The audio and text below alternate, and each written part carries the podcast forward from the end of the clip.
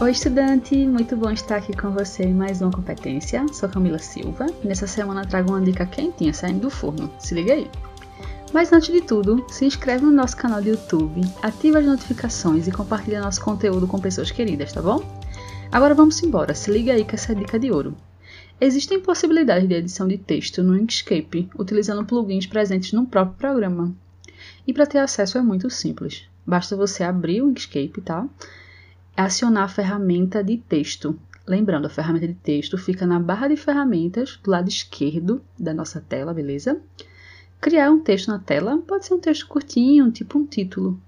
E aí você agora vai na janela superior. Tem, na janela tem um, uma janela chamada extensões, tá bom? Dentro de extensões tem uma caixinha lá chamada texto. E aí você vai passar o mouse em cima e vai se abrir subcategorias. Tá? Então tem diversas aplicações aí dentro. Tem separar texto, que essa aplicação é maravilhosa, inclusive, que aí separa letra por letra e você consegue fazer uma disposição massa do teu texto. Substituir fontes, colocar texto em braille, que é incrível também para você fazer um projeto, por exemplo, de acessibilidade, tá? Deixar maiúsculo, minúsculo, modo de mesclagem e muitos outros, tá bom? Então, tá esperando o quê? Vai-te embora experimentar, né? É uma ferramenta muito maravilhosa, tem diversas funções e cabe a você agora pegar, abrir, experimentar e fazer várias, várias coisas legais, tá bom?